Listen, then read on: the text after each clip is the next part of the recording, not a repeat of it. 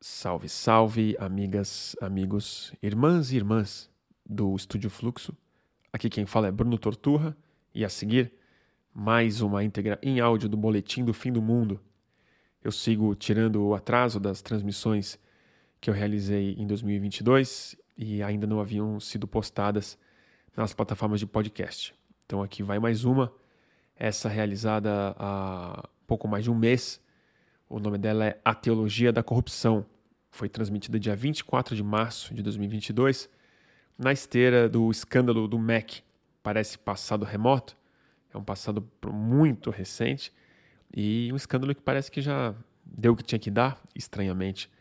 Mas o escândalo de pedido de propinas que passou pelo gabinete do, do ministro Milton Ribeiro.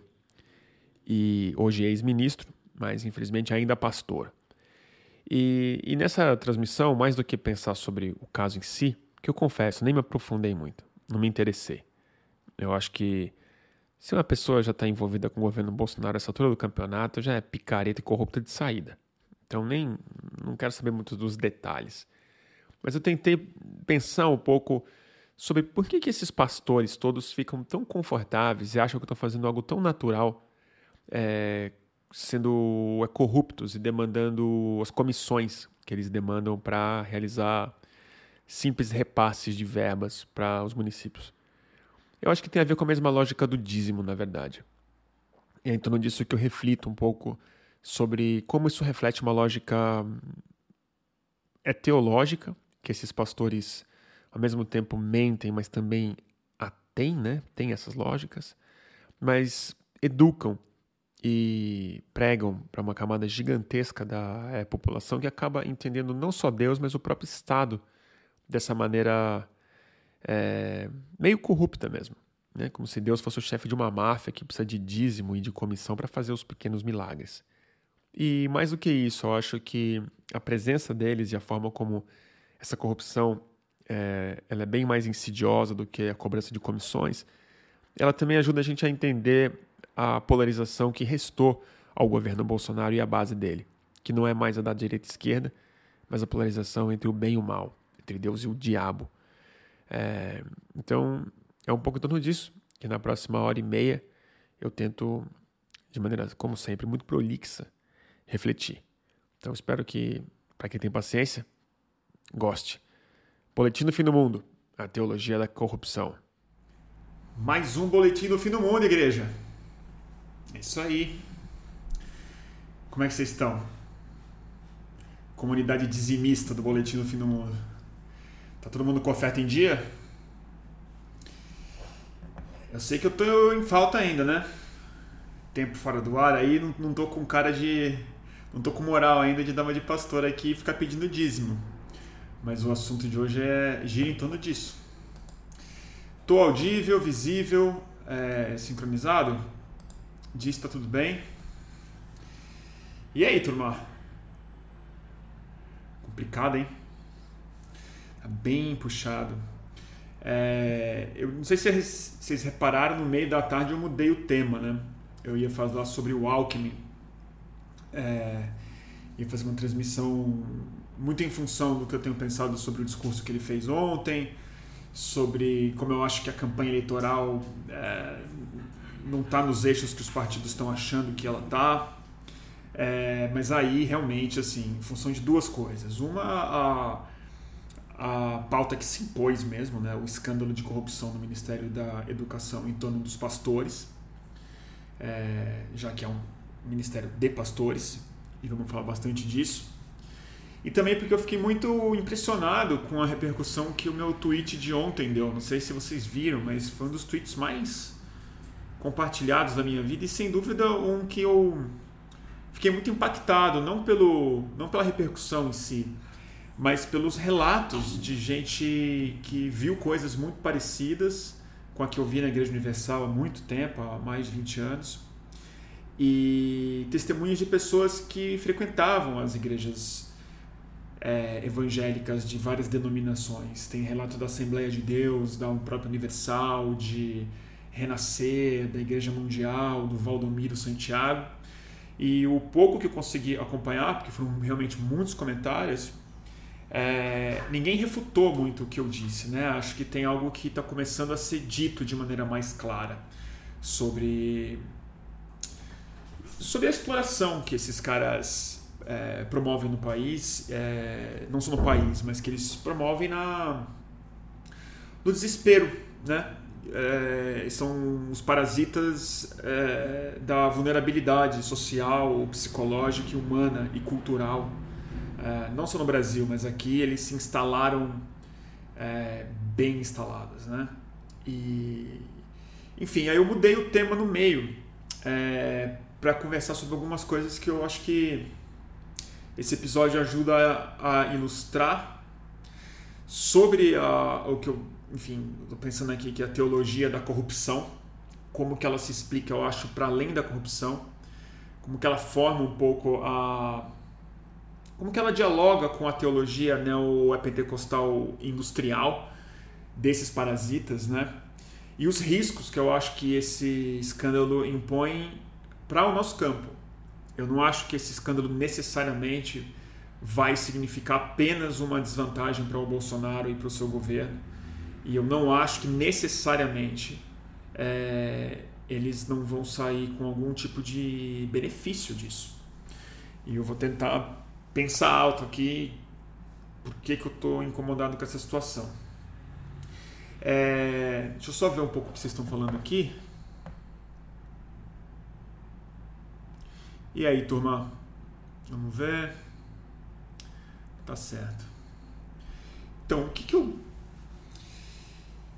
Vamos lá, o que eu andei pensando aí do. do Milton? Pastor. É... Eu acho que antes de falar dele, né, falar um pouco sobre o que eu acho que está acontecendo com a ideia, sempre meio equivocada, sempre não equivocada, mas uma ideia muito incompleta, muito mal acabada de polarização. É, a gente está refém dessa palavra e da dinâmica que um processo parecido com polarização impôs no Brasil desde 2000, pelo menos 2014 para cá, de maneira muito clara, muito acentuada, mas que os intérpretes superficiais meio que determinaram que foi isso que aconteceu de errado no país, a ideia de dois extremos uh, e a tentativa da construção de uma terceira via ou de algo mais equilibrado, de algo que vá além da polarização para salvar o Brasil de alguma coisa aí não vou discutir muito essa ideia em si, mas o que eu acho que dá para a gente discutir é quais foram as polarizações nesses últimos anos. O Bolsonaro ele começou a surfar nessa onda numa polarização anterior à ascensão dele mesmo, que antes de ser de direita e esquerda, liberalismo versus socialismo, qualquer coisa assim, é, foi a polarização que a Lava Jato, é, como operação é, antes judicial e midiática, antes de ser uma operação política mesmo, já dentro do Congresso, mas quando ela começou como um escândalo midiático, a polarização era clara, era a corrupção os versus o combate à corrupção. Era Moro versus Lula, era o PT versus Ministério Público e Vara de Curitiba. Essa polarização foi profundamente explorada na mídia por oportunistas políticos, mas ela se transmutou em algo muito sério no dia da votação do impeachment. Com aquele fatídico voto do Bolsonaro, quando ele começou a. É, quando ele homenageou o maldito Ustra, ele fez uma fala que ficou muito claro para quem estava vendo que, além do escândalo de defender um, um torturador, ele falou que o, que o país precisava de um presidente honesto, cristão e patriota. E eu achava naquele dia que o slogan de, da presidência dele seria esse. E naquele dia começou uma outra polarização, que era da corrupção versus a é, honestidade, que não estava necessariamente colocada na Lava Jato. Era muito mais uma briga de bandido e xerife. É, quando o Bolsonaro coloca isso, ele começa a misturar outros ingredientes de polarização com a ideia de que o campo dele, independente do que for, é honesto. E o nosso campo, independente do que for, é corrupto. E aí começou a ficar muito fácil da polarização ser deslocada ou se fundir com outros valores que não necessariamente são atreláveis à honestidade. Mas começou a ser narrado assim, tanto na rua, quanto mais importante do que isso, numa construção de rede social, numa construção de excesso de informação, de um consenso novo e de um imaginário novo que foi construído em torno da candidatura do Bolsonaro, como a corrupção versus a honestidade. E nesse sentido, ele começou a ensaiar outras formas de polarização. Mas quando a gente vê na campanha, o Bolsonaro se elegeu essencialmente falando que iria limpar a política dessas influências sistemicamente corruptas, desonestas, e colocar o que ele chamava de um é, governo técnico, de um governo patriótico, de um governo limpo. E aí a parte evangélica disso, a parte cristã que ele estava colocada nisso, ela era quase que uma cartada a mais para provar que você estava junto com, é, com a turma do bem, né? com a turma da honestidade. Rapidamente, quando a, o governo dele se instala e o discurso de honestidade começa a ficar cada vez mais difícil e mais complicado, e para justificar também as enormes críticas que começavam a ser feitas em relação à postura do Bolsonaro como presidente, isso antes da pandemia, a polarização começou a ficar muito clara e ela já não era mais sobre honestidade e a corrupção, até porque o Lula estava preso já, não era um adversário político naquele momento. A polarização começou a ficar muito clara entre pátria, entre defensores do Brasil e defensores de uma agenda globalista, de uma agenda internacional, de uma agenda secreta como se o Brasil fosse o valor em si a ser defendido, a, é, honestidade começa a ficar um pouco de escanteio nessa história, a polarização se torna pátria versus mundo, versus globalistas. E aí você sabe muito bem do que eu estou falando, não vou entrar muito aqui. Pandemia passa, passa não, né? Chega, vem e começa o calendário eleitoral. O ensaio, claro, é de o, ensaio, claro, deixa de ser o ensaio de uma nova polarização, de uma nova forma de separar os campos sociais do Brasil em narrativas independentes, uma, uma de cada lado, para o bolsonarismo começa a formar. Isso estou falando do ponto de vista só do bolsonarismo, tá? Não estou falando que a gente compra essa polarização, nem o Brasil é inteiro. Mas é a forma como a estrutura narrativa dentro da base dele está se colocando começa a migrar cada vez mais, de maneira mais clara, para o comunismo versus liberdade. É a narrativa que ele coloca sobre vacina, sobre conspiração global, sobre controle social, sobre o comunavírus, sobre a China, sobre uma série de coisas que se instalam na pandemia e se estendem na medida que o Lula é solto, que os números começam a se reformular e que o fantasma comunista começa a ser novamente evocado sob sempre sob o, o pânico estético e moral que grande parte do Brasil sente quando ouve essa palavra. Claramente isso não funcionou do ponto de vista estatístico, eleitoral. E vai funcionar cada vez menos a história de comunismo. Primeiro, por conta do fracasso econômico do Bolsonaro. Depois, por causa do fracasso ético do Bolsonaro, que os escândalos de a corrupção vão se amontoando de tal vulto que vai ficando cada vez mais complicado para ele simplesmente bater no peito e se defender como homem honesto em si. E novamente, o fracasso econômico, o aumento do custo de vida e a situação exaustiva que é ser brasileiro começa a colocar o comunismo e o saudosismo da esquerda que ele vendeu como Lula, que ele tentou associar o, o Lula a essa ideia, começa a ter uma certa nostalgia em grande parte do povo. E tá aí os números que provam isso. Agora, qual é a polarização que está muito clara que já está sendo colocada já tem um tempo, mas eu tenho certeza que o nosso campo, sobretudo o campo que vai fazer campanha esse ano eleitoral, não está sabendo observar é, o quão pervasiva ela já é e acho que ela já vai piorar muito. Quando não sobra mais pátria para defender porque você não tem a moral, você já se provou uma pessoa muito danosa à pátria e você não tem mais a honestidade para colocar no lugar, só sobra a polarização final, a polarização que justifica tudo, que é a polarização de Deus e o diabo, do povo de Deus e o povo do diabo.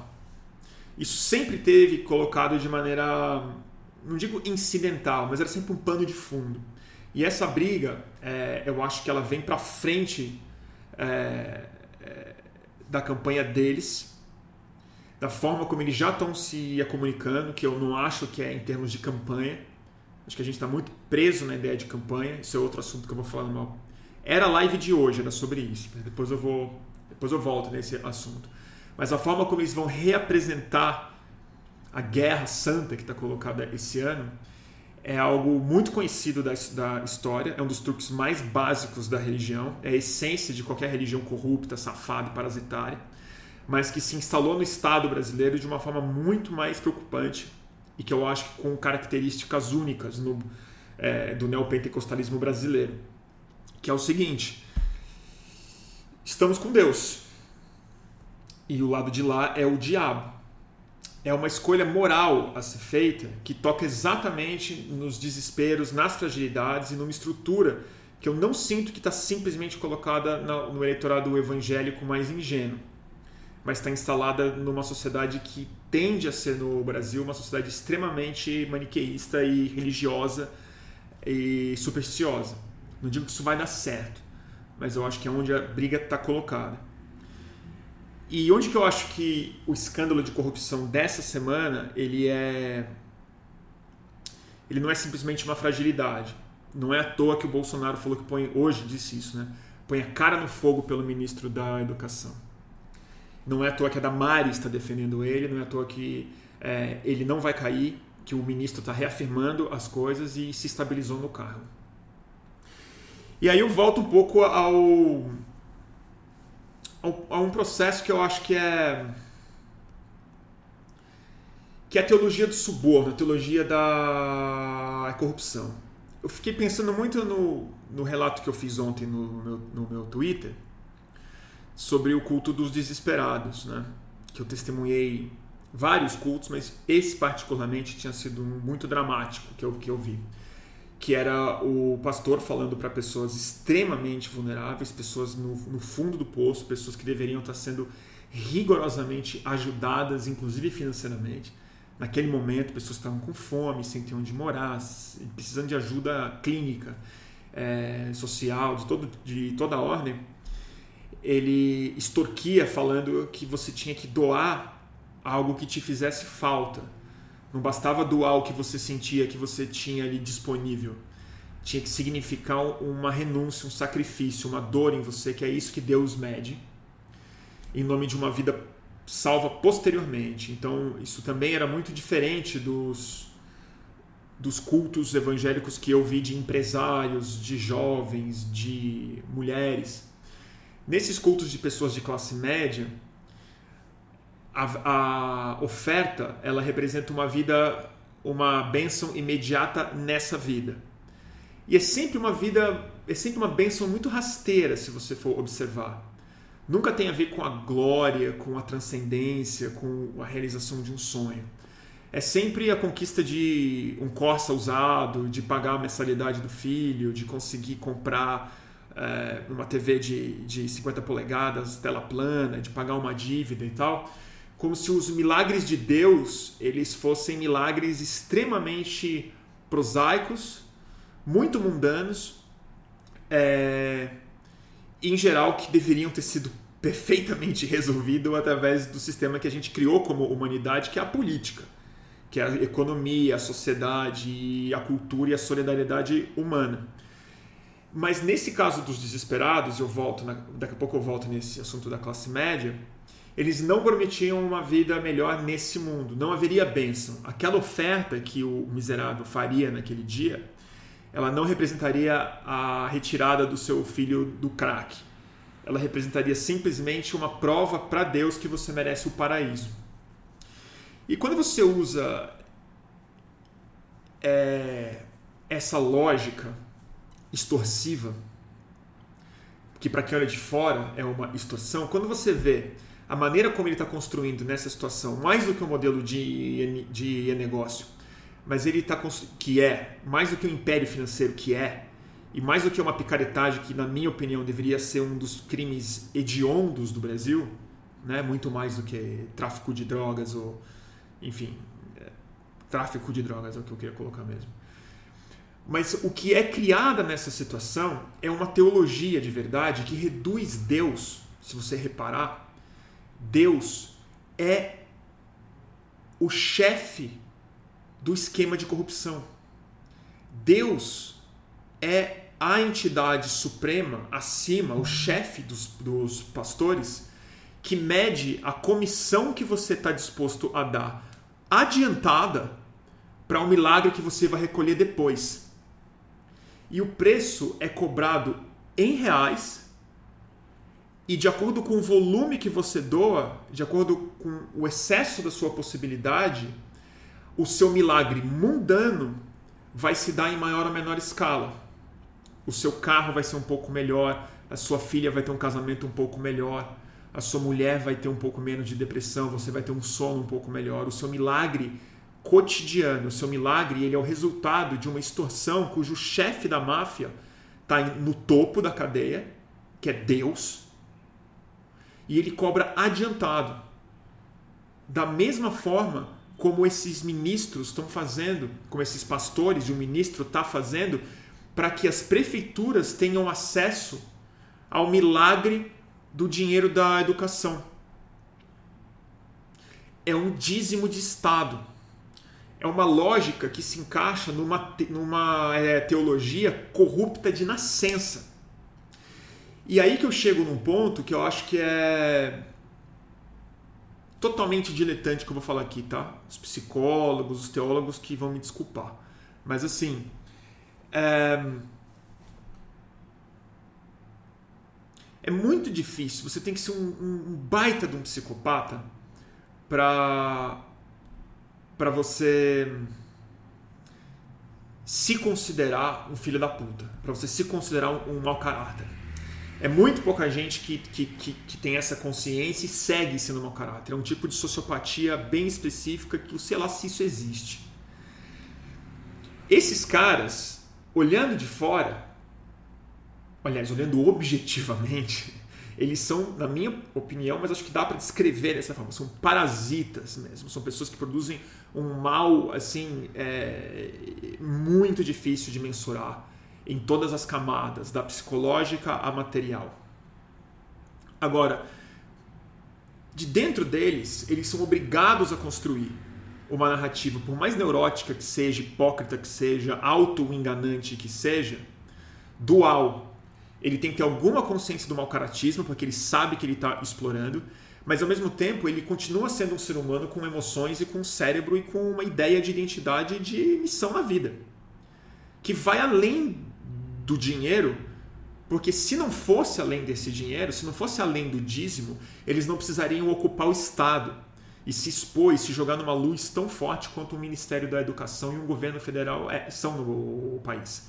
Então é um outro tipo de ganância, um outro tipo de é, ambição que precisa criar uma dualidade é, interna que no fim das contas eles precisam acreditar de alguma forma que o trabalho que eles estão fazendo é de alguma maneira justo então, quando esses caras não se envergonham de fazer isso, marcam na agenda que eles têm um compromisso de encontrar com o cara e falam de maneira livre nos seus áudios, eles sabem que isso não deve ir a público. Mas o tom com, com, com é, o que eles falam e a defesa do campo é tão frontal que isso é colocado como algo que é parte da dinâmica neoliberal teológica das que, de que eles fazem parte, que é o acesso às benesses de Deus, do Estado, da comida, da escola, elas custam uma oferta, elas custam um, um dinheiro. Tudo tem uma comissão, tudo tem uma porcentagem. Essa é a estrutura pela qual os pastores ganham seus salários nas igrejas. Eles não só têm meta, eles têm comissão em cima do resultado daquela igreja. Ele é um mundo na, é, mesmo assim de resultados baseados em porcentagens, comissões e hierarquias, na qual eu repito, Deus é o último mafioso. Ele é o cara que mede cada micro suborno que toda a cadeia de comando dele vai ter que receber para o um milagre prosaico chegar na ponta. E quem está colocado nisso? quem está colocado nisso também é o, o, a vítima e o coitado do fiel, que durante tantos anos se submeteu a um esquema de, de extorsão, de pagar por esses pequenos milagres, que de fato, quando você conhece muitos evangélicos mais fanáticos, atribuem coisas extremamente banais ao, a uma ação de Deus, porque Deus é totalizante na sua vida cotidiana. Deus não é a transcendência. Deus é o ônibus que vai chegar no é, horário, a nota que o seu filho tira, é a sua vida imediata. O agradecimento se dá, eu sempre vejo isso, assim, cada. E dá, eu, sei, eu sei que é cruel falar isso, mas, é, mas eu acho que ele é revelador. Assim, você vê um, um carro velho, um carro velho andando na rua. E outro dia eu vi um carro bem velho mesmo. E tinha um adesivo, é, um adesivo do Bolsonaro, e o outro adesivo estava escrito: Foi Deus que me deu. E era um carro super velho. E eu juro, eu fiquei pensando assim, falei, nossa, foi esse carro que Deus te deu? Deus criou o cosmo, o planeta Terra, todos os animais, as mariposas, pintou os tigres, fez a estampa de cada passarinho. E para você, ele reservou esse Corsa 1996 a álcool. Então tem uma coisa que é, é a redução da experiência religiosa a algo ao mesmo tempo é, totalizante, gigante na vida da, da é, pessoa, extremamente reduzido. E uma das e aí fica muito complicado da dessa teologia introjetada também no fiel de entender apenas mais um dízimo, que dessa vez foi pago pelas prefeituras, pelo Estado, como algo corrupto. Sendo que o que ela faz para ter acesso a coisas como educação, a coisas como transporte, a coisas como saneamento básico, também é uma oferta para os mesmos mediadores do mafioso mor, que é o Deus, Deus neo, é, neo pentecostal de certas igrejas na minha opinião, da maioria das igrejas evangélicas no Brasil.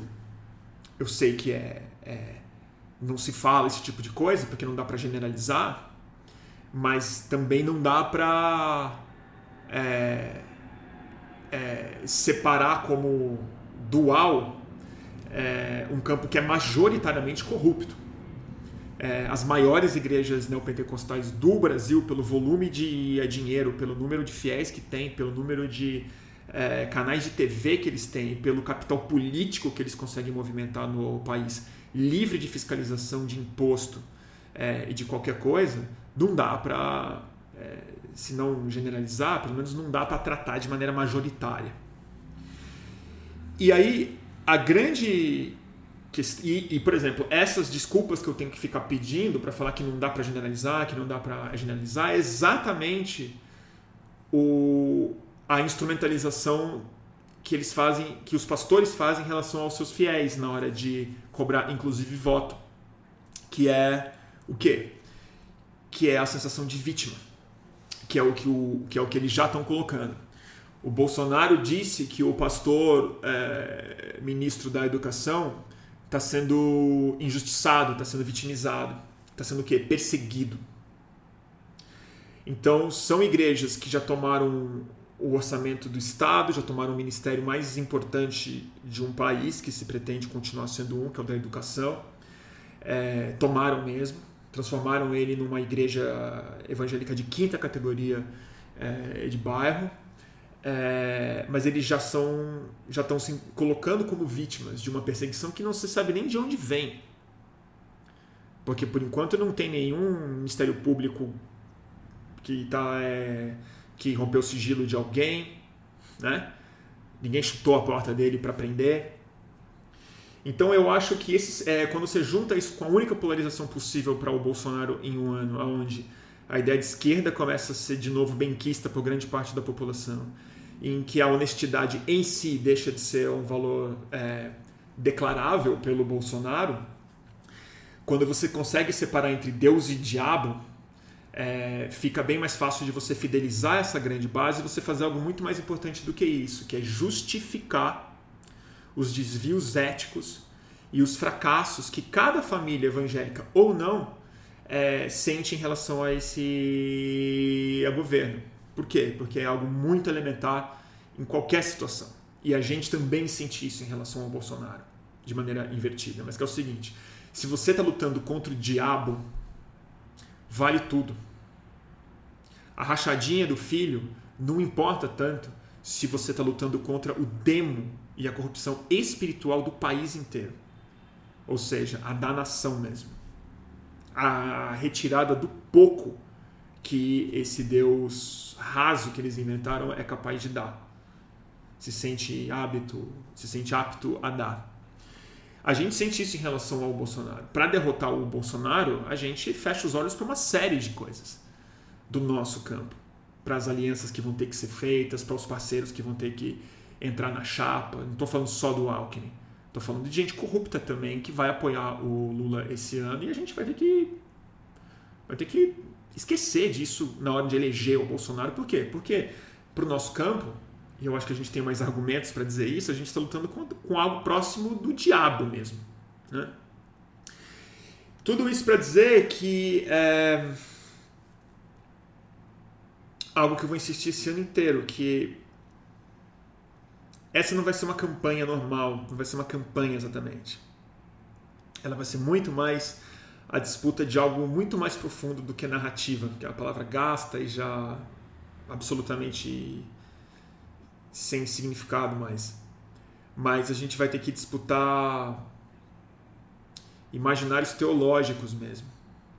É uma guerra moral em construções que se dão de maneira muito mais sutil e muito mais pulverizadas e muito mais insidiosas, muito mais delicadas e profundas do que slogan de campanha, do que jingle, do que estratégia de alianças ou não alianças. É a construção de uma cosmovisão sobre o que está em guerra no Brasil. Qual é a disputa? O Alckmin deu qual é a nossa polarização. Ontem o Alckmin deu. É uma polarização válida, é uma polarização que tem capital político, ela não é a única. Mas ele disse: o Lula é o único candidato que representa a democracia e a esperança do povo expressa no Brasil hoje. Perfeitamente. Concordo com o Alckmin a presença do Alckmin é um tipo de expressão democrática na chapa do Lula. Uma democracia conhecida, uma democracia estabelecida através de partidos, regras, jogo. São os adultos na sala retomando, tentando retomar o jogo que estabilizou minimamente, de maneira muito precária, é, o que o Brasil chamava de democracia. No jogo dos caras, não está em jogo a democracia versus a ditadura.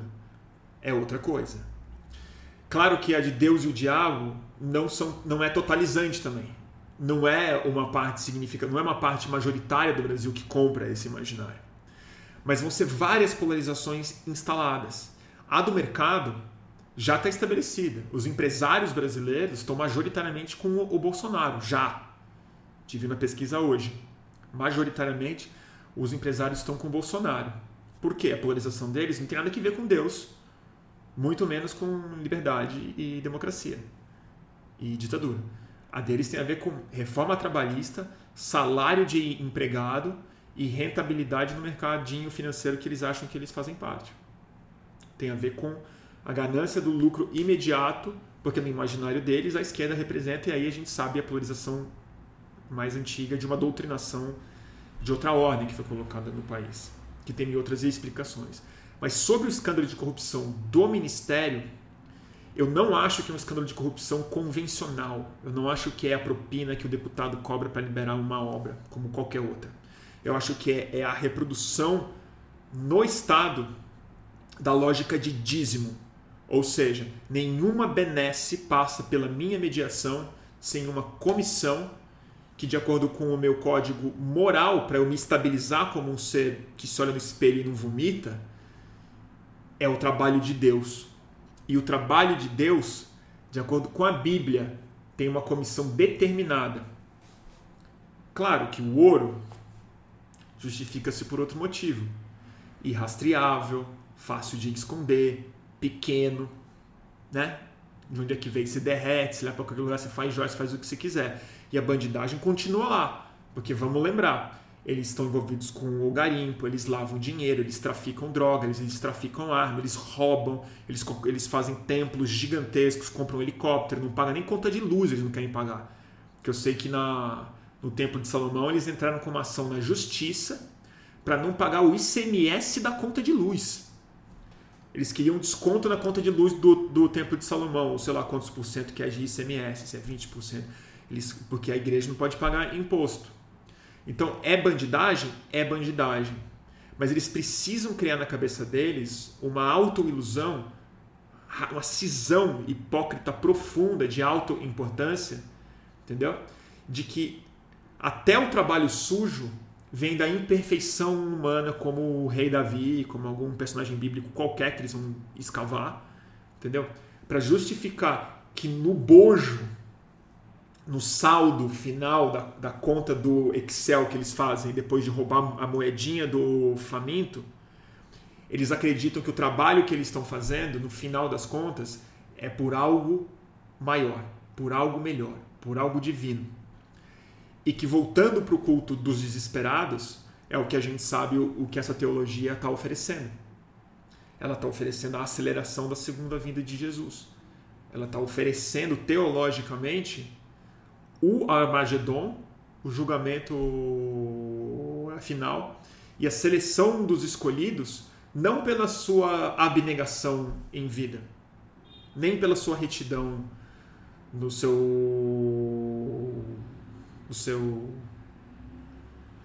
comportamento, mas no seu compromisso com a doutrina dizimista, sacrificial e ofertária para esses mediadores. Sei lá. Fez algum sentido? E aí tem mil. Ah, vocês estão colocando aqui várias coisas que é perfeitamente é, isso é dito por eles o tempo inteiro. A gente, eu fiz uma entrevista com um pastor, um cara muito legal, Ricardo Gondim, fala que é, a teoria do vaso de desonra, Deus que está Green Calx falando, Deus fez as coisas fracas para confundir as fortes. Tudo é um teste aqui.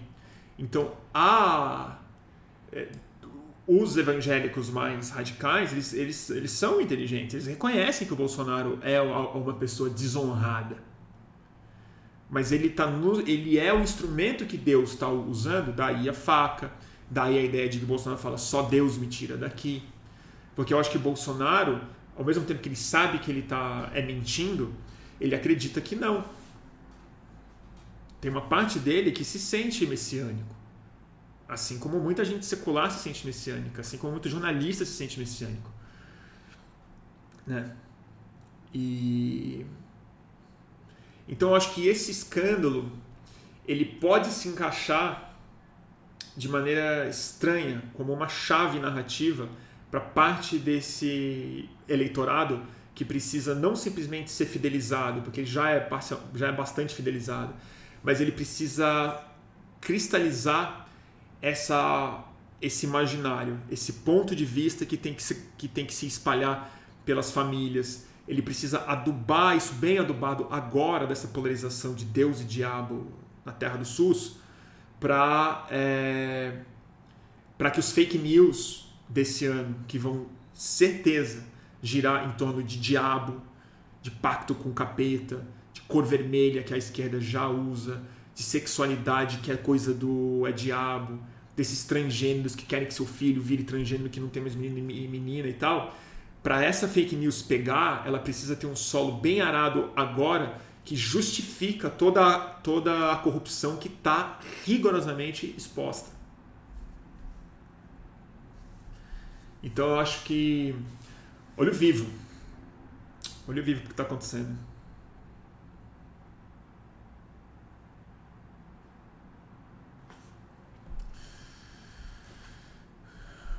Vamos ver aqui. Deixa eu ler um pouco de comentário, né? Tem uma turma que deu um superchat aqui, né? Obrigado pela doação, gente. As outras lives, elas, elas leem só superchat, né? Eu não consigo... Eu não leio nem o superchat. Letícia Gomes, obrigado pela generosa doação. Marcelo, brigadíssimo. Marcela também. Renato. Putz, gente, vocês são muito generosos. Não dá. André. Tem que correr aqui, não sei se vai. Ah, acho que foi tudo já, né? Ah, não, tem uma última, aqui do, do Pedro Oliveira. Que pergunta, meio weberiano, não? Não sei, cara, nunca li Weber.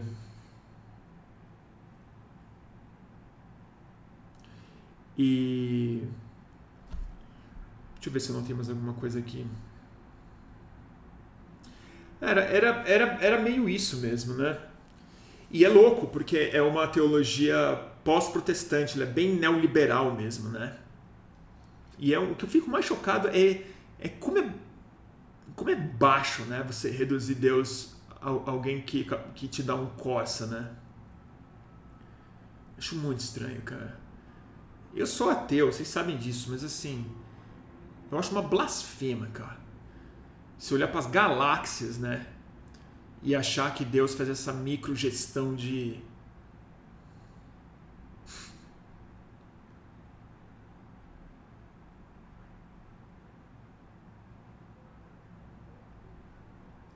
Olha lá, Bruno, diz o outro Bruno. A Zambelli já compartilhou meme com Bolsonaro de mão dadas com Jesus e Lula andando com o diabo. Não vi esse, mas para mim é exatamente isso. Deus e o diabo na terra do SUS. Porque você está com Deus, né? Dane-se. E Deus é isso, né, gente? O Deus da Bíblia. Eu sei porque eu já fui muito em igreja evangélica. Não estou falando. É, o meu bode com a igreja evangélica ele não é distante, ele tem proximidade, inclusive na família. Já vi, já vi. É, é, Deus é sempre evocado como alguém que se vinga, que mata, que, que faz coisas atrozes, né? E então é natural que Deus no Brasil, assim, como ele é misterioso, faz o que ele quer e o mistério é total, é, é perfeitamente compatível com milícia, se o outro lado é o diabo e você está convencido que é. Então, de novo, eu acho que essa eleição ela está infelizmente dada no campo moral, como a maioria tá.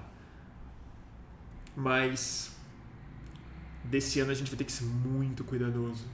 A gente vai ter que tocar nas chaves morais que as pessoas vão responder com sinceridade, de solidariedade e tudo mais, porque cobrar coerência teológica, cobrar honestidade de pastor evangélico não convence é, nem quem frequenta. Porque às vezes eu acho, e como eu já vi também, muitos relatos no meu tweet tem isso daí colocado, que é muita gente sabe que o pastor é picareta, que tem avião, que tem helicóptero e tudo mais, mas as pessoas também fazem uma conta de custo-benefício. Porque apesar de elas saberem que elas estão pagando por uma coisa meio desonesta, o benefício que ela sente também é real. Também é real. O benefício que ela sente de comunidade, de segurança espiritual, de sentir que Deus está com ela e aquele pastor é capaz de fazer alguma, alguma mediação, não é perfeito, mas vale os 10 reais, os 20 reais, os 10% que eu dou naquele mês para o pastor. Porque existe uma recompensa, claro, que vem da grande falha da, de a gente ter sido capaz de prover esse mínimo acolhimento a toda a sociedade através da política, mas é, acho que nem os fiéis esperam que seus pastores sejam honestos. Vira e mexe eles são pegos com um saco de dinheiro, saem, se muda de igreja, fala mal do outro, faz intriga, compra TV, mente, né? É, assim como os católicos não ficam surpresos quando Tipo, ai, mais um padre pedófilo, ai meu Deus do céu. Mas ninguém deixa de ser católico por causa disso, né, gente? Assim, a maioria das pessoas não, que são católicas. Troca de padre, sabe que o pão é passado para tudo isso e fica ali, entendeu? E acho que a igreja evangélica tem um pouco isso também, como quase todas as agremiações humanas que te entregam algum tipo de benefício em que você, no fim das contas, faz uma conta de. não através do seu princípio, mas através do, do bem ou do mal que isso vai te fazer sobretudo numa sociedade transacional como a nossa. Uma sociedade neoliberal ultracapitalista já do, do, do, fim dos tempos, já. Em que é isso, né, cara? Uma sociedade que privatiza a água não pode achar estranho que o acesso a Deus também é cobrado, né? Então, assim, Evidentemente que eles iam fazer isso no Ministério da Educação e evidentemente que durante mais de 20 anos eles prometeram para a comunidade evangélica do Brasil que o trabalho era na escola, que o trabalho era com as crianças, que o trabalho é evangelização de cedo para não dar problema quando vira jovem, né? É realmente assim, é a totalização de um país cristão, de um país em Cristo, né? Então esse trabalho ele é feito na sequência da lógica da própria igreja da qual eles vieram. Por isso que o Bolsonaro não pode romper com esse esquema. Uma porque provavelmente a família dele tá. Tudo pastor amigo da Michelle. A gente sabe disso. Aras é o Aras, a Polícia Federal é a Polícia Federal. Ninguém tem coragem de enfrentar o Bolsonaro de frente por tudo que ele já fez, entendeu? E a gente vai ficar aqui reivindicando corrupção. Temos que fazer isso? Tem. Porque a corrupção segue sendo uma das bandeiras polarizadas no Brasil. Segue sendo. E vamos lembrar, o Lula foi inocentado. O Bolsonaro foi é blindado. São coisas muito diferentes, né? E isso tem que ser explorado. Mas eu estou só dando esse panorama teológico palpiteiro, bem diletante, bem irresponsável, que eu acho que vale a pena a gente refletir sobre o que está acontecendo no Ministério da Educação, para além de um escândalo de que a corrupção como se fosse um já de é barbalho, porque não é.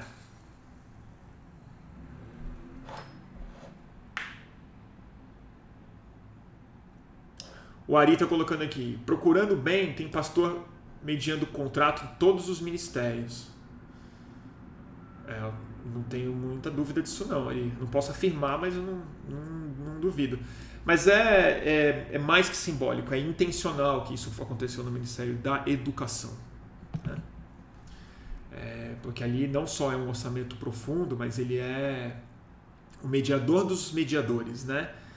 Tanto é que a, escola é, é, laica ela é provavelmente a maior arqui-inimiga das igrejas picaretas, né?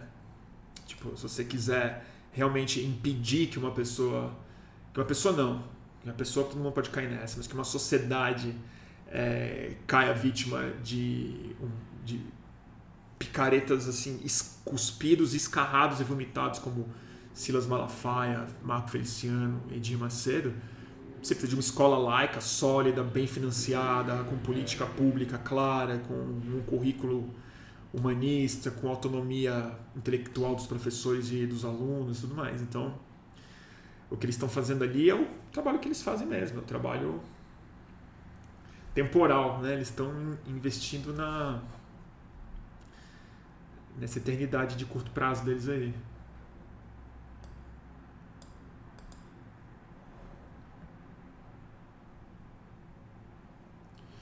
E assim, né, gente? É, vamos supor, é,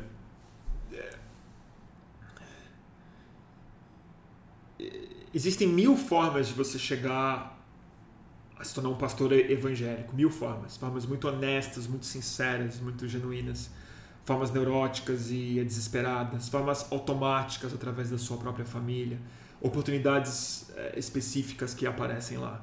Assim como tem muitas formas de você virar um policial, de você virar um padre católico, de você virar um político e tal.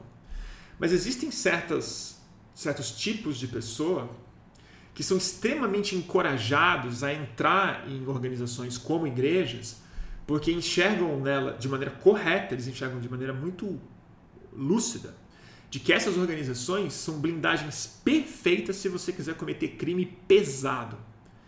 Porque toda a estrutura legal, cultural, e você tem um rebanho literal humano para te proteger, além do arcabouço político e midiático, para você ser blindado de investigação e de fiscalização é, financeira. Então a gente sabe, não vou citar nomes aqui porque vai que alguém vai me processar, mas não precisa dar muito Google para saber do que, que eu estou falando.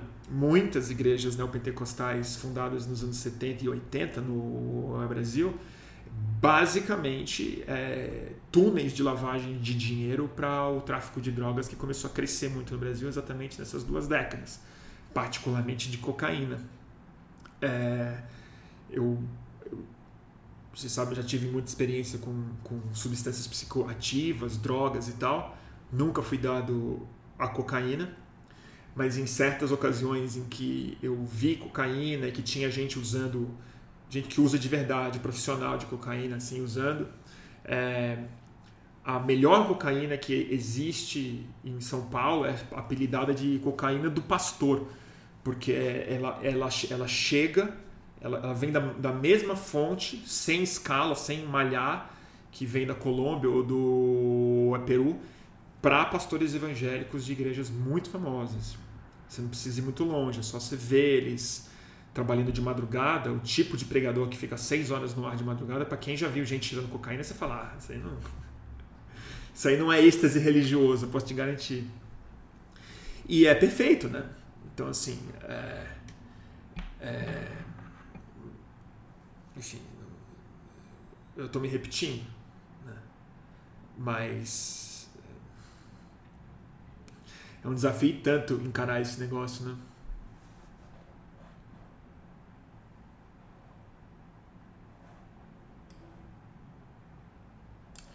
Ó, o, o Keniel está colocando aqui: nem todas as igrejas são a Universal ou grandes templos com pastor de helicóptero. Existem milhares de igrejas de bairro. Vai pegar mal esse escândalo e uma parte da bancada evangélica sabe disso. É verdade, é verdade. Eu acho que vai pegar mal. Mas a questão não é pegar mal, esse é o meu ponto. Vai pegar mal, vai. Mas a questão é qual é o escudo teológico e narrativo que eles têm para, mesmo pegando mal, manter a situação política estável. E eu não sei se uma parte da bancada evangélica está constrangida. Eu não acho que eles estão constrangidos. Eu acho que eles estão putos. Eles estão putos porque até o governo, até um ministério tomado de pastor oficialmente, indicado por pastores eleitos e tudo mais, eles construíram um, um puxadinho paralelo de pastores que não estavam no esquema. Deve dar raiva para os pastores falar assim: porra, nós temos aqui um, um. a gente tem aqui um partido, se elege, paga, financia, monta esse esquema de zap aqui gigantesco e você vai perguntar para esses são esses pé que estão pedindo dízimo? Não, o dízimo é nosso. Eu não acho que eles estão tão constrangidos assim. Porque pegar mal. Eu sou da geração, muita gente é muito mais jovem aqui. Eu sou da geração que passava na Globo insistentemente vídeo do Edir Macedo pedindo dinheiro, ensinando a pedir dinheiro, rindo, é, dando vídeo aula de como pedir dinheiro para é, pobre numa lancha, sem camisa, rolando em cima de notas de de dólar, sei lá o que, que era na, na, na época, que não era real ainda. É, e a igreja só cresceu depois disso. Por quê? Por causa do argumento da, é, da perseguição, do argumento do, da vida mundana, que tem que ser isolada, tem que ser colocada lá, que é justamente a grande, na minha opinião, a grande diferença da igreja católica para a igreja evangélica.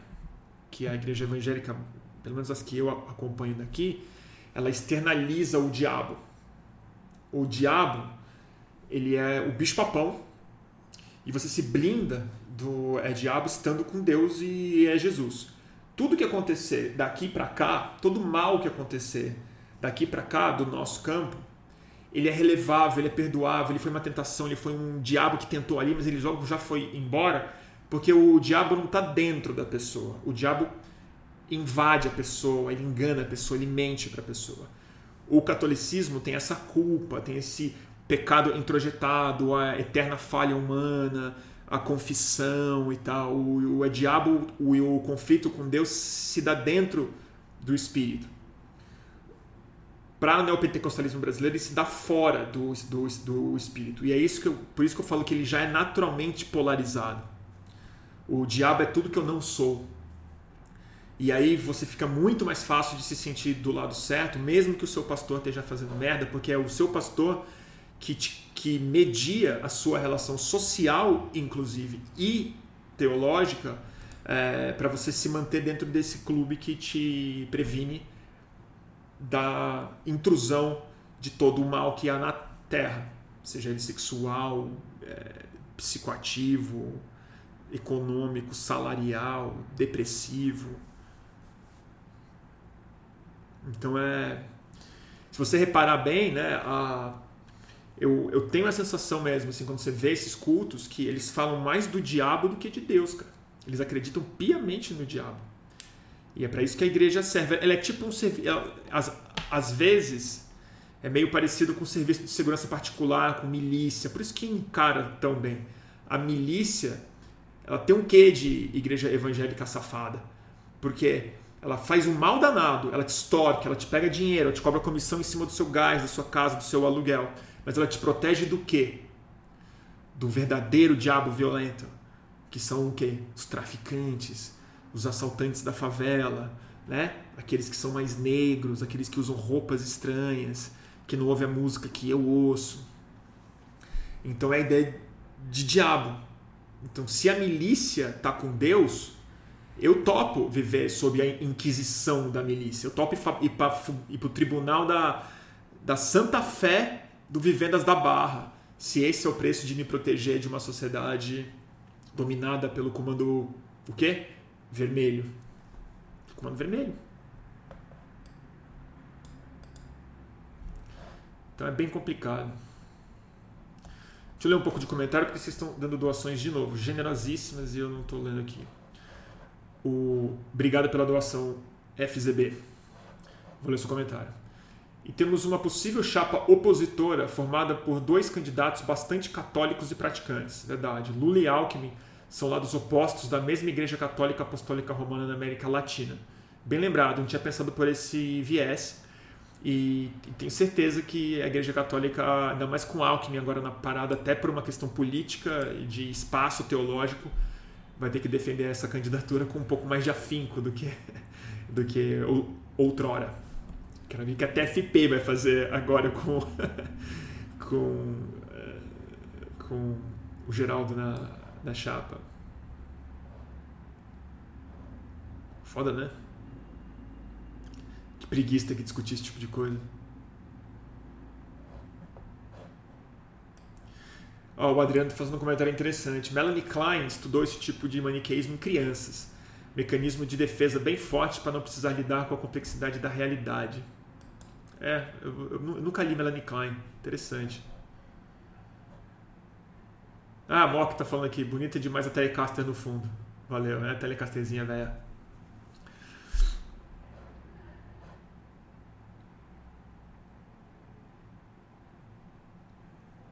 Wesley Passos. Em 2013 chamávamos Alckmin de fascista e ladrão de merenda. Agora vou ter que votar nele. Vai, né, Wesley? Eu também vou. Eu, eu, é, eu detesto o Alckmin ser bem sincero. Eu, eu moro em São Paulo há muito tempo, vi o desastre que o PSDB representou em São Paulo. É, acho que o Alckmin. Vou fazer um só sobre o Alckmin depois, tem muita coisa para falar dele. É, eu acho que o passo que ele está fazendo é correto, certíssimo. Eu acho que a função do Alckmin é importante nessa chapa. Não simplesmente, não acho que é uma função estatística, nem simplesmente de governança ela está numa função, ironicamente, meio xamânica. Assim. Eu acho que ele dá uma ele dá uma abertura num campo cognitivo de uma outra forma. Ele é um bug que acontece na cabeça de muita gente.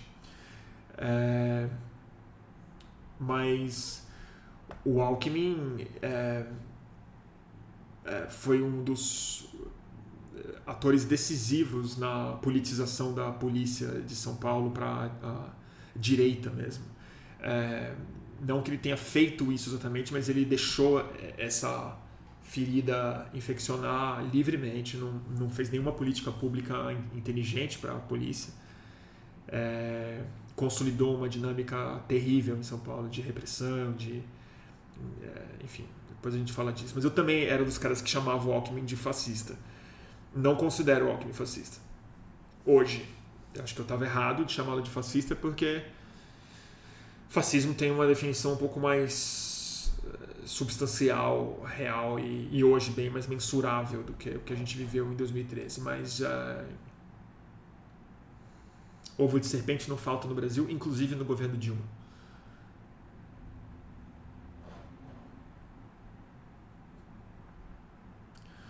Danilo pergunta uma pergunta super interessante aqui. Bruno, como você vê essa questão da eleição do Rio de Janeiro? O Cláudio Castro está empatado com o Freixo, lembrando que ele é cantor gospel. Pois é. Ele é cantor gospel, né, mas ele, ele é católico, né? Eu nunca vi ninguém tão neopentecostal que nem ele. Ele é para além do carismático, né? Assim, muito doido o Cláudio Castro. Picareta, né? Desgraça, teocrata mesmo. A eleição no Rio de Janeiro, eu, eu vou falar com mais calma em outra live e, e já tô vou fazer uma entrevista na semana na próxima semana com uma pessoa do Rio e a gente vai discutir muito isso. Pessoa que estuda, pesquisa, mora lá e eu não vou chutar aqui. Mas sem dúvida o Freixo é, vai ser vai ter uma luta muito difícil para ganhar a eleição no Rio de Janeiro. E sem dúvida depois do Bolsonaro a eleição do Freixo é a mais importante do país. Num segundo lugar, bem próximo do próprio Bolsonaro, porque é, o Rio é o. Brasília é a capital do país, mas o Rio é a capital do, do milicianismo e da corrupção neo-pentecostal é, em evolução, né? É a forma como ela está se misturando com milícia, com violência, com tráfico, com jogo, com fanatismo religioso, inclusive entre facções de traficantes de drogas mesmo, como é, a turma de Israel lá, é, a, a, eleição do Freixo ela é, é, muito além de uma eleição de governo, a figura que o Freixo é e o que tudo que ele representa, é, ele vai precisar de muito apoio, não só para ganhar, mas sobretudo para governar com segurança e para fazer o que precisa ser feito lá. Não é um trabalho para uma governadora, é um trabalho para uma liderança que eu acho que o Freixo é capaz de exercer. Qualquer coisa diferente disso, o Rio continua cavando essa cova onde o Brasil está entrando junto.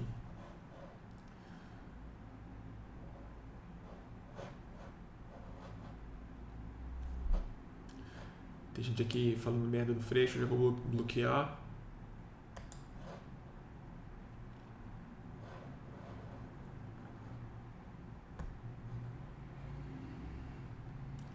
Deixa eu ver, tem mais comentário aqui. Rodrigo Bessa, obrigado pelo.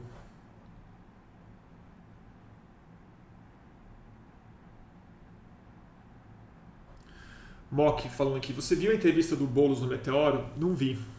Achei uma defesa lúcida e bem feita à esquerda da chapa do Lula, mesmo que discordando. Preciso ver, não vi. Vocês querem que eu fale do Boulos, né? Se eu achei acertada a decisão? Achei, achei. Achei bem acertada a decisão do Boulos. É, achei. Achei que ele vai se eleger. Acho que ele vai ser um excelente deputado.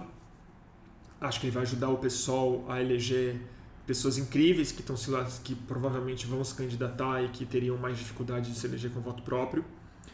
É, acho que e mais importante do que o cálculo óbvio de é, ele não teria as mesmas chances que o Haddad poderia ter. É, não iria para o segundo turno com chance de vitória tão forte quanto o Haddad, pelos que as pesquisas demonstram hoje. É, acho mesmo que o estado de São Paulo teria hoje uma dificuldade social muito grande, uma resistência muito grande em eleger o Boulos. Se a capital não foi capaz de eleger ele, não, é, não acho que é o interior que vai com candidatos bem conservadores, com capacidade de falar com, com o agronegócio paulista, com infraestrutura, como o Tarcísio tem capacidade de falar. Então, acho, acho que foi uma decisão, do ponto de vista político, bem importante. Mas tem uma que me interessa particularmente, que é o Boulos é uma das raras lideranças no Brasil com expressão nacional, para além do, do estado onde ele se candidata. E o Boulos é carismático, uma liderança jovem, com muito lastro, com boa comunicação social, comunicação de rede social, comunicação corpo a corpo.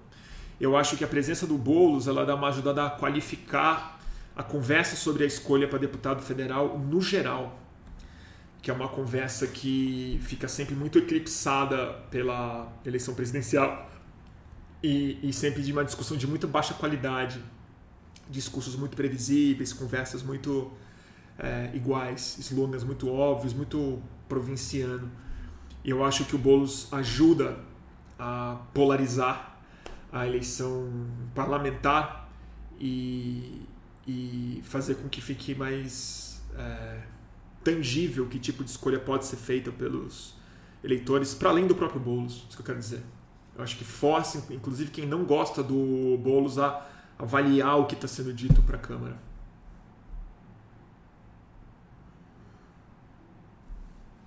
E outra, aí eu vou falar uma opinião minha. Eu não sei se eu disse isso pro Boulos, mas eu diria isso para ele. Eu prefiro o Boulos prefeito do que governador de São Paulo, eu vou te confessar. Eu prefiro, se tiver que escolher assim. Bota o Boulos em um cargo executivo em São Paulo. Eu ponho na prefeitura, não ponho no governo. Eu acho que não só, não é porque só porque ele é um político ainda chegando no cenário brasileiro mas é porque eu acho que ele seria um prefeito genial de São Paulo. Eu acho que a política da cidade é mais imediata, é mais pé no chão, é mais rua, transporte, as coisas da, da moradia pública, o centro de São Paulo, os moradores de rua, a solidariedade mais tangível com o orçamento da cidade, as escolas para criança, merenda, trans, é, tudo isso, o passe livre e tal.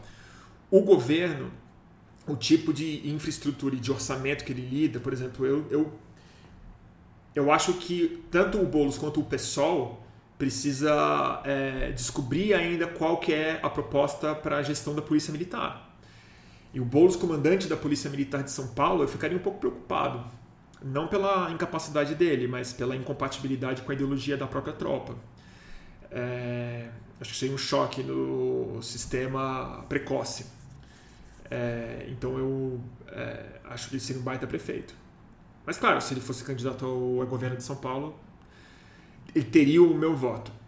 Se ele tivesse junto com o Haddad nessa eleição, é, eu votaria no Boulos.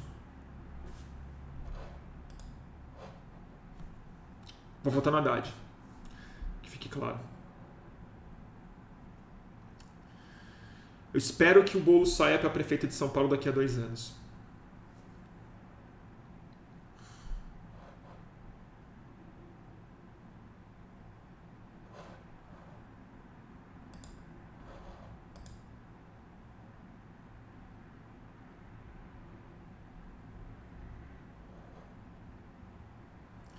Que mais, gente?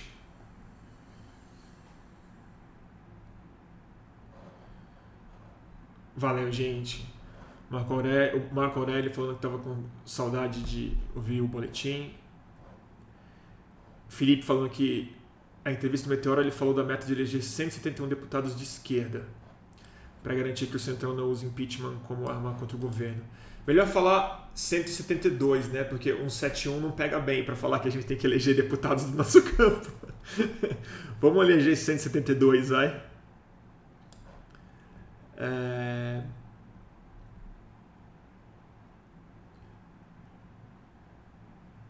O Pedro Oliveira tá falando que o Edmilson, prefeito do PSOL em Belém, vai aumentar a passagem. Não sabia, que pena. Ó, o Olga tá aí, aí, Olga. E o Chile, Bruno, vai ter live com convidado? Boa ideia. Vamos tentar. É que o meu espanhol é assim, é uma gagueira só, né? Vai ficar complicado entrevistar um chileno. Mas de repente algum brasileiro que está lá que possa me ajudar nessa.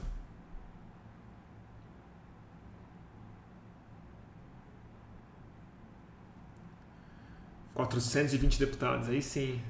Jorge, Jorge. Difícil, hein? Muita gente falando. Ai, Bruno, fez uma pergunta difícil aqui. Vou ter que ser sincero e responder. Bruno, muita gente teme pela segurança do Lula. Você acha que eles podem tentar algo desse nível? Acho. Eu acho que a segurança do Lula é uma pauta absolutamente central, incendiária nessa eleição. E o tipo de segurança que o Lula precisava não é segurança particular bem paga. É o tipo de segurança que serviço secreto oferece, que é, é vigilância, inteligência, perímetro, autoridade de isolar lugares e tal. E quem oferece esse tipo de segurança é, é o Estado, é, é, o governo federal. E, e, eu não confiaria em nenhuma é, polícia federal para fazer a segurança do Lula nesse ano, nenhuma. E, e os caras são armados, fanatizados e extremamente violentos. E o Lula provavelmente vai ganhar a eleição. Então eu acho que é bem complicado. Inclusive eu acho que uma missão muito difícil, mas que tem que ser nosso objetivo é, pela saúde democrática do país e pela segurança física do Lula, é eleger ele no primeiro turno. E eu já vou adiantar aqui a briga que eu vou comprar com muita gente que gosta de mim, que eu gosto, mas que em muito breve, da mesma forma como na eleição passada eu briguei com muito amigo meu petista porque eu defendi voto útil no Ciro Gomes, porque eu votei no Ciro, não me arrependo, acho que eu fiz certo, porque eu ainda acredito que mandar o Haddad para o segundo turno com o Bolsonaro era a pior opção que a gente tinha para perder. E acho que não, não necessariamente o, o, Ciro ganharia, mas a gente teria mais condição de ganhar do Bolsonaro com o Ciro no segundo turno. Mas, terminando a minha frase, esse ano eu vou fazer o inverso. Eu vou defender que os eleitores do Ciro Gomes votem no Lula no primeiro turno para a gente ganhar e matar essa fatura sem precisar ir para o segundo turno e seja o que Deus quiser. Para ter menos chance de desestabilizar a, a democracia. Sei que o Ciro não vai fazer isso, não é papel dele fazer, mas no que depender de mim, com os meus 746 é, pessoas vendo a minha live, agora eu vou fazer sempre esse argumento, depois vou fazer campanha para que quem vota no Ciro diante da realidade imposta de que ele não vai para o segundo turno, não tem razão para dar 8% de voto para ele no é primeiro, nem 10%. Tem que matar a fatura. E os votos que o Lula precisa para se eleger no primeiro turno, eu acho que estão prioritariamente com o Ciro Gomes.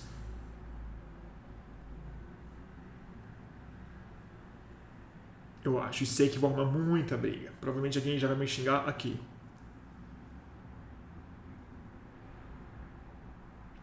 O André tá falando que o Ciro tá à esquerda do Lula.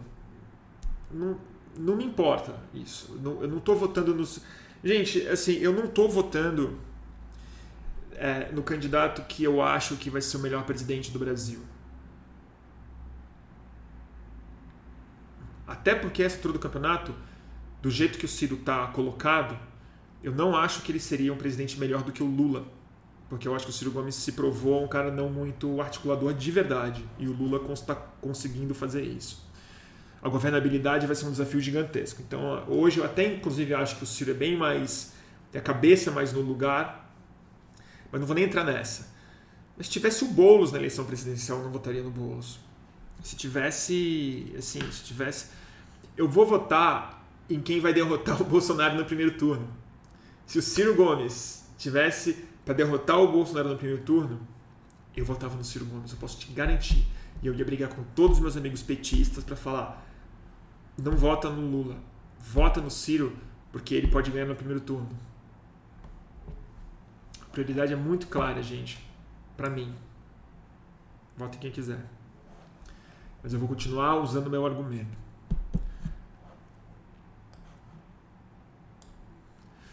Túlio Magalhães, Obrigado pelo superchat, bem sugestivo. R$ 13,13. Te agradeço. E a teoria de que o boom das neopentecostais no Brasil são um cavalo de Troia do Departamento de Estado norte-americano. Jura? Tem essa informação? Tem essa conspiração? Mas quem disse isso? O Pepe Escobar? Não sei. Eu, eu Acho que pode ter alguma coisa do Departamento de Estado americano, eles se metem em tanta coisa, mas eu nunca acho que esses fenômenos tão grandes assim, eles são planejáveis é, dentro de um gabinete do serviço do, do Departamento de Estado americano. Essas coisas são grandes movimentos culturais, sociais e econômicos e que podem ter, justamente por serem gigantes e muito complexos, terem raízes e participantes também bastante complexos, né? Mas eu não tenho nenhuma informação sobre isso, não saberia dizer.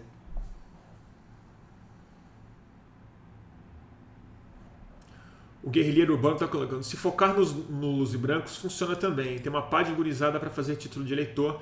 Tem que incentivar quem não está na pilha de participar a votar e virar voto. Com certeza, guerrilheiro urbano. Certeza.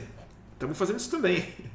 Estamos fazendo isso, isso, também. Mas em termos de percentual já alocado em quer dizer, gente que vai votar e tem candidato, eu acho que se tem um ano para fazer voto útil, esse ano é 2022. 2018 também era na minha opinião.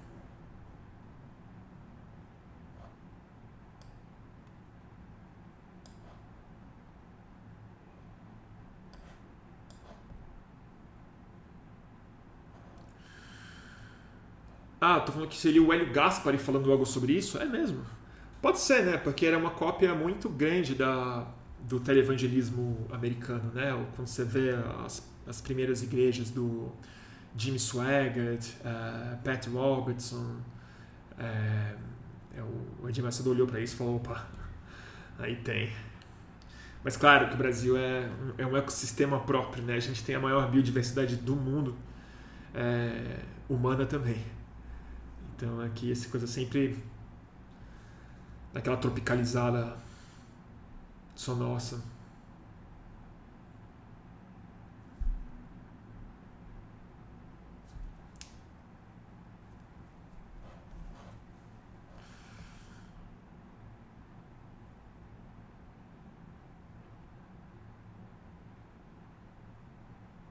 Vocês querem que eu fale do Pepe Escobar? Ah, não vou falar não. Não vou falar. É um.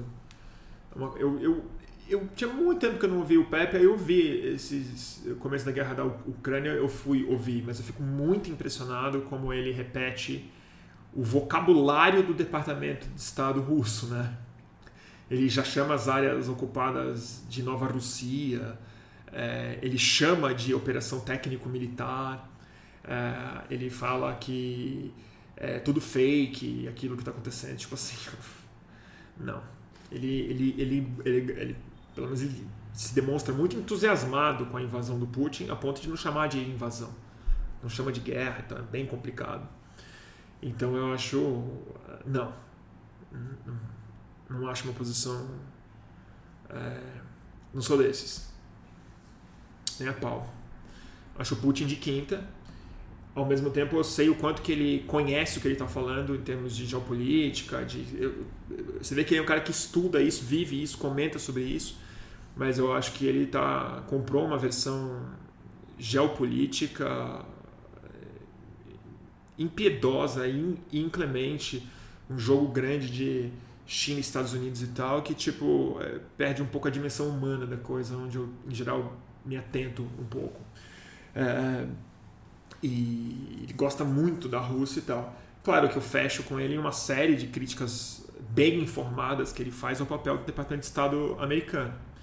Mas uma coisa que o Pepe fala que eu sei que é mentira, é, e muita gente da esquerda, para bem além do Pepe, compra essa ideia também, de que junho de 2013 a gente manipulado e tal. Tem gente que acha que eu, eu, Bruno, é, quando fiz parte, quando ajudei a criar e, e fiz parte de, de, da mídia ninja e, e transmiti muita coisa e, e ajudei a articular movimento de rua e fiz parte das das manifestações de junho e de antes disso, de que eu era um agente pago pelo soft power americano, que a minha agenda era fazer uma revolução colorida no Brasil para desestabilizar o governo Dilma e tudo mais, e que não vai ter Copa também, foi criação do Departamento de Estado americano.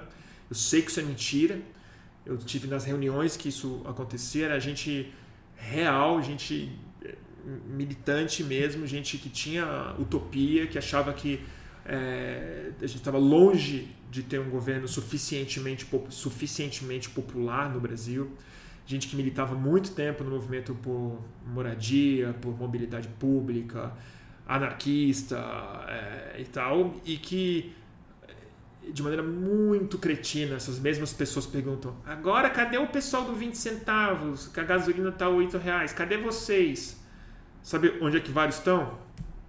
Estão tipo, machucados por dentro e por fora, foram humilhados pela imprensa, foram investigados, foram presos, tiveram que gastar suas economias com advogado, foram violentados pela polícia, foram violentados na rede social, foram chamados de culpados pelo golpe que o Brasil sofreu.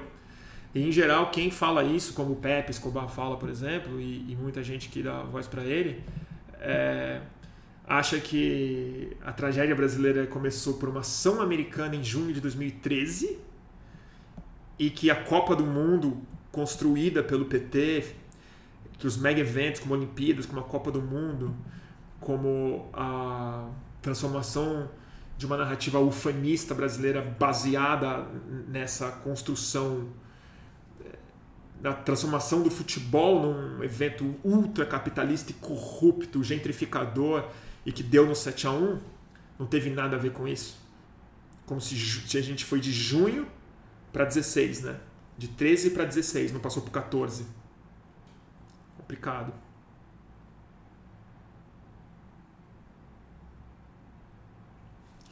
O Walter colocando, foda que isso meio que virou a versão oficial de 2013. Versão oficial de quem. Para quem convém, né? O foda é que já faz 10 anos quase, né? Então essas coisas vão se perdendo um pouco no tempo. E... Mas eu ainda vou escrever e falar bastante sobre isso. A memória de 2013 tem que ser recuperada de uma forma um pouco mais responsável do que ela tem sido por gente que nem pra rua foi. Né? E que hoje tá aí fazendo live. que falava que a mídia ninja era, não era jornalismo e tá aí hoje fazendo live falando que a gente foi pago pela CIA. Filho de cara. 2013, falou Jimmy Bro, foi, foi complexo, não cabia numa só caixinha. Começou uma coisa e virou muitas outras. Com certeza, Jimmy. E, e, e, teve incidência mal intencionada de muitos grupos, talvez inclusive internacionais, eu não tenho a menor dúvida. Mas ela não foi uma invenção do Departamento de Estado americano e ela foi a manifestação, foi um processo de psicodrama nacional em que era um psicodrama sem terapeuta, um psicodrama sem ninguém para colocar ordem no, no caos. Muito complicado.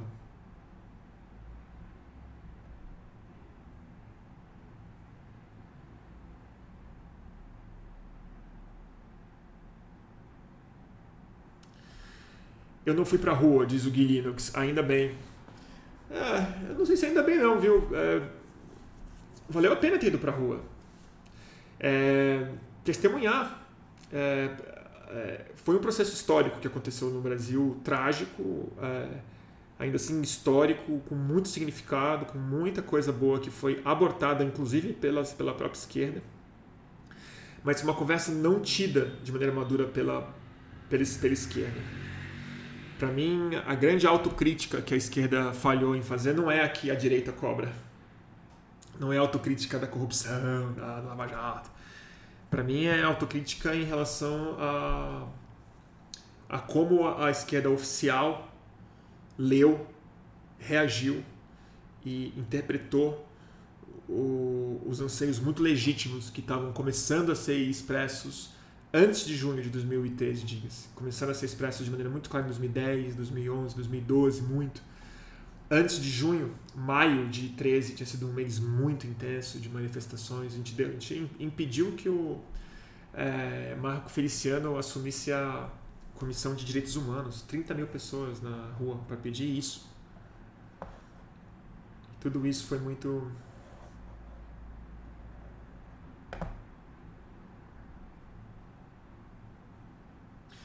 Não vamos, não vamos esquecer, gente, 2014, é, a Dilma subiu no, no altar da Assembleia de Deus com Eduardo Cunha e, fez um flyer da, com a agência do João Santana dizendo Feliz é a nação cujo Deus é o Senhor. Né? Eu vi esse flyer, não sei se vocês viram. Vou votar no Lula? Certeza. Certeza. Iludido? Eu não. Eu não.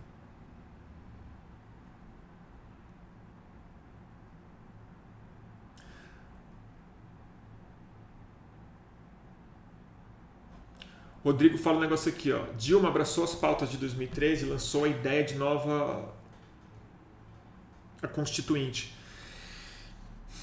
Ela lançou mesmo. Foi o dia que a rua parou de ouvir ela oficialmente. Foi tarde demais. Mas a manchete mais importante não foi essa. Quando a Dilma prometeu isso, a imprensa, sabe o que ela fez? Isso em 2013. A imprensa ligou pro Temer. Não para Dilma. E a manchete no dia seguinte, que eu lembro, era é, Michel Temer fala que uma, um, uma constituinte é impensável. Falou o nosso futuro presidente da República, né?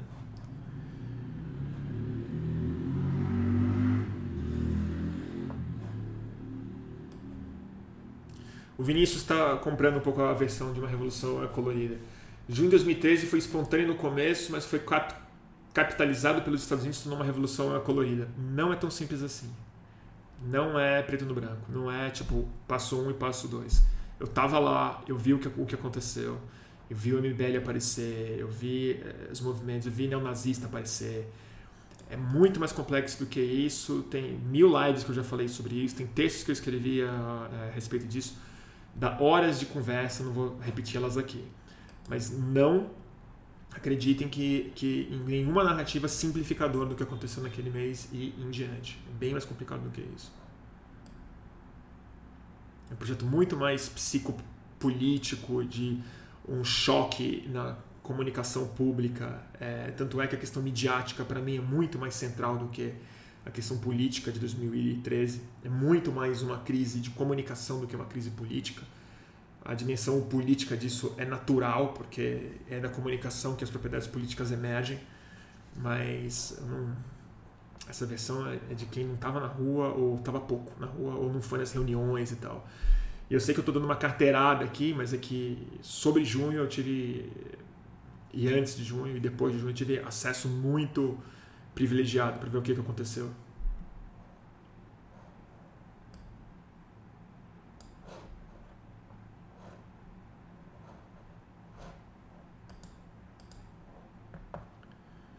Faz uma live sobre junho de 2013, Bruno. Eu fiz, já fiz. Fiz uma no ano passado. O Jones Manuel fez um, né? Vocês estão falando aqui? Pois é. Eu não vi ainda. Eu quero ver. O pessoal fala bem desse vídeo dele.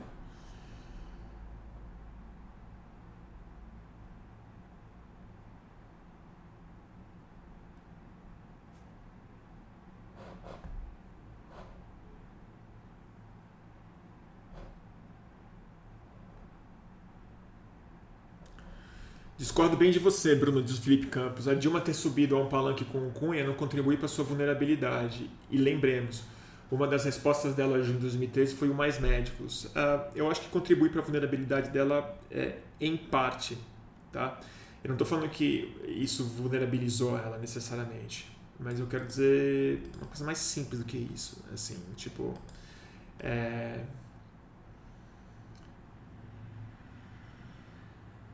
Vou dar um exemplo, tá? Eu, é, eu vi esse flyer na minha timeline, no meu Facebook, da Dilma com o Eduardo Cunha. E eu lembro quando o Eduardo Cunha foi eleito, é, quando o Congresso Nacional foi eleito em 14, quer dizer, logo nessa eleição que ela abraçou o Eduardo Cunha no, no palco da Assembleia de Deus, se eu não me engano, em, no primeiro turno, elegemos aquele Congresso Nacional lá. Vocês lembram bem, né? Aquela escória humana que realizou o, o impeachment. Eu lembro de chorar quando é, elegeu aquele Congresso lá. Chorei mesmo. Comecei a chorar em casa. É, porque eu tinha certeza que o Eduardo Cunha ia ser o presidente da Câmara e a gente estaria fudido. E não deu outra. Não aconteceu nada diferente. Quer dizer, meu choro foi de. Estava bem informado. É, mas quando eu vi aquele flyer da Dilma um pouco antes dessa eleição, aquilo provoca uma coisa em gente, não só como eu, mas em gente que vota com a cabeça no lugar. Que é uma turma que a gente precisa. É, te constrange. Me constrangeu. Era muito difícil defender, apesar da gente ter feito isso, mas é muito difícil de defender a Dilma e o governo do PT, pouco tempo depois, porque as alianças foram feitas, eleitorais, corruptas também, com os caras que realizaram esse impeachment. E não foi por falta de aviso. Porque a turma preferiu abraçar o Eduardo Cunha, não porque era um aliado de primeira ordem, mas sabe por quê? Porque queria isolar o eleitor evangélico da Marina Silva. Foi por isso. E teria sido muito preferível que o eleitor evangélico se, se identificasse com uma crente como a Marina Silva do que com um pastor picareta como o Eduardo Cunha e o Malafaia. E essa escolha foi a que o PT fez. Porque o PT prefere andar com um pastor que dá voto do que com um crente que vota em outra pessoa. Honesta, como a Marina Silva. Seria outro Brasil hoje em dia se eles não tivessem feito questão de ir para o segundo turno com Écio Neves. se tivessem aceitado o destino daquela eleição, que era ir para o segundo turno com a Marina Silva e disputar de igual para igual. Duas mulheres, dois projetos é, diferentes, vindas de uma mesma fonte esquerda do PT. São continuidades diferentes. Mas preferiram pintar a Marina Silva como a pessoa que ia destruir o Estado brasileiro e abraçar o Eduardo Cunha no primeiro turno. Ninguém me contou, fui eu, fui eu que vi. Eu que fui em reunião do PT no primeiro turno, falando esse tipo de coisa. Reunião de diretor do PT, falando que tinham que ir pro, tinham que ir para o segundo turno com o Aécio, que eles preferiam ir porque era mais fácil de ganhar. Eu vi, ninguém me contou. Pergunta se eu fui na segunda reunião. Nunca mais atendi o telefone de quem falou isso. Mas dirigente do PT falou isso. Eu estava na reunião. Ninguém me contou. Entendeu? Preferi ir para o segundo turno com um cara que começou a falar que tinha que dar golpe logo que perdeu a eleição, que não aceitou que perdeu a eleição no segundo turno. É isso que eu acho.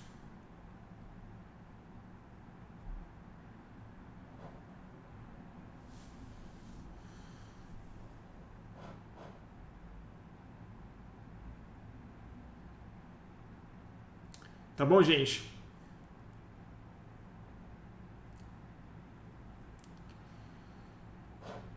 Entrou bot aqui? Quem é o bot? Bom, pessoal, acho que vou encerrar, tá bom? Já tá uma hora e meia. E. Tô pegando o ritmo, né? Foi boa a live hoje? Não sei. Tô em dúvida. Acho que eu falei muito rápido, não sei se. Vocês sabem o que eu acho, né? Foi muito prolixo, ideia muito confusa. Vou voltar a fazer entrevistas. É... Vou voltar a fazer entrevistas e semana que vem tem mais live. Amanhã eu acho que eu vou ter um, um compromisso interessante aí. Se acontecer mesmo, eu, eu conto para vocês depois. Mas não vou dar spoiler porque depois vão, vão me cobrar e eu não tenho, não vou ter responsabilidade se ele não acontecer. E agradecer todo mundo mais uma vez pelo enorme carinho, pelas saudades que vocês estavam. Eu também estava de vocês. E quem quiser, vou ter que fazer aquela propaganda chata. Ah, meu Deus do céu, fico sem graça. Mas dá like, assina o canal, segue, faz as coisinhas que tu tem que fazer, aperta o botão, essas essas mendigadas de, de falozinho. E tá bom? Agradeço demais e é isso, turminha. O Felipe tá falando, o tema não foi tão interessante como o da última, mas o papo tava é top. Obrigado. Ah, falta dica de é, é leitura. Ótimo. Então eu vou dar uma dica de leitura que eu trouxe. Que tem a ver com. Isso aqui é meio, meio óbvio, na verdade, mas é, tem a ver com. Esse livro que eu gosto muito, do Carl Sagan, Variedades da Experiência Científica, uma visão pessoal da busca por Deus. O grande Carl Sagan, é, talvez o mais inspirado divulgador científico do mundo, justamente porque ele não divulga exatamente ciência, mas ele divulga a maneira científica de pensar, não como um campo separado da sociedade, mas sobretudo como algo que precisa ser integrado na sociedade. E é no melhor livro dele que eu não tenho aqui, porque eu emprestei nunca me devolveram, que é o Mundo Assombrado pelos Demônios, que eu recomendo que todo mundo leia. Tem a passagem mais premonitória de todas, que ele fala um, um mundo que vai ser economicamente e infraestruturalmente dominado pela ciência. Caso a sociedade não seja proporcionalmente alfabetizada no, no, método do pensamento e no critério científico, não nas disciplinas, mas na forma de pensar científica, vai ser uma sociedade que tende a se exilar no fanatismo e se entregar a uma tirania técnica. Ele disse isso nos anos 70, se não me engano. Dito feito. Tá bom? Então, turma, obrigado demais. Beijo no coração. E até o próximo Boletim do Fim do Mundo. Amém? Amém, igreja.